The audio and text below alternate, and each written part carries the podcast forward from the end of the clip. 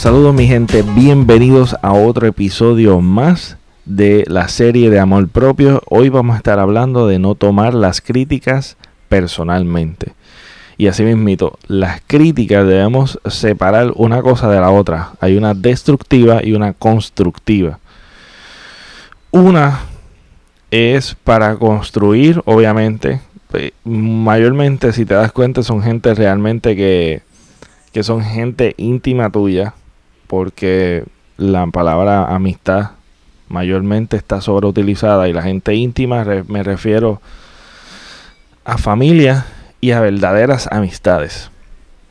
Así que eso, obviamente, uno no puede tomarla tampoco personalmente, sino algo de que realmente quieren ver lo mejor de ti porque saben que tú puedes dar más.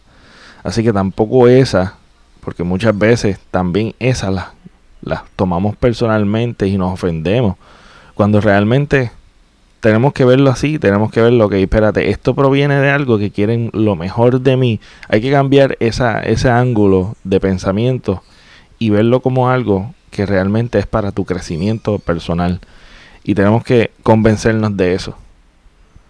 Porque de esa es la única manera, muchas veces necesitamos ese feedback de alguien que realmente se preocupa por ti para tú dar lo mejor.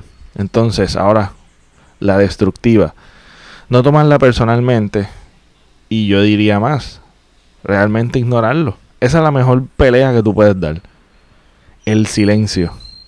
Porque realmente no merece tiempo y tiempo es vida. Y no merece eh, la energía que deberíamos estar dando realmente a seguir nuestro, nuestro haciendo lo mejor que uno pueda lo, mejor que uno pueda dar. Porque así mismito es por más que tú hagas las cosas bien siempre siempre está el criticón. Y el criticón no hace nada. Eso es lo particular de, de ellos es que no hace nada. Y por eso está aburrido lo que está es pendiente a cómo destruir a las que aquellas personas que realmente están haciendo y se dedican a eso, son gente tóxica. Entonces, ¿para qué contestar, responder y gastar energía en eso? Realmente yo creo que es la única, la única mejor batalla que tú puedas darle.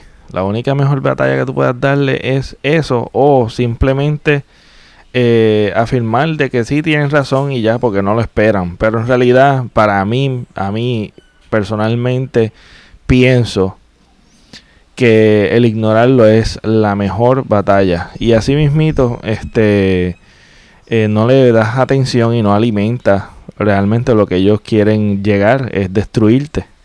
Y cuando tú lo haces y estás contradiciéndolo para llegar a, a tener razón, este, ya lograste su objetivo, eso es lo que ellos se alimentan. Así que tú continúa con tu buen trabajo, continúa escuchando a la gente que realmente vale la pena y no te destruyas tú mismo.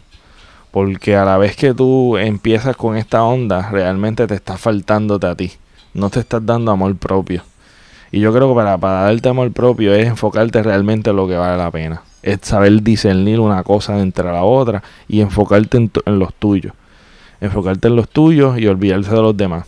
Y no tomar las cosas personalmente, ni un no, ni un sí personalmente, ni una crítica constructiva personalmente pero tan mucho menos lo que es destructivo para ti. Porque muchas veces nos faltamos a nosotros mismos. Y respétate, ignóralo. Y ya está, se acabó. Y continúa con tu buen trabajo. Esto fue todo por hoy y hablamos hoy de no tomes las críticas personalmente. Nos vemos hasta la próxima.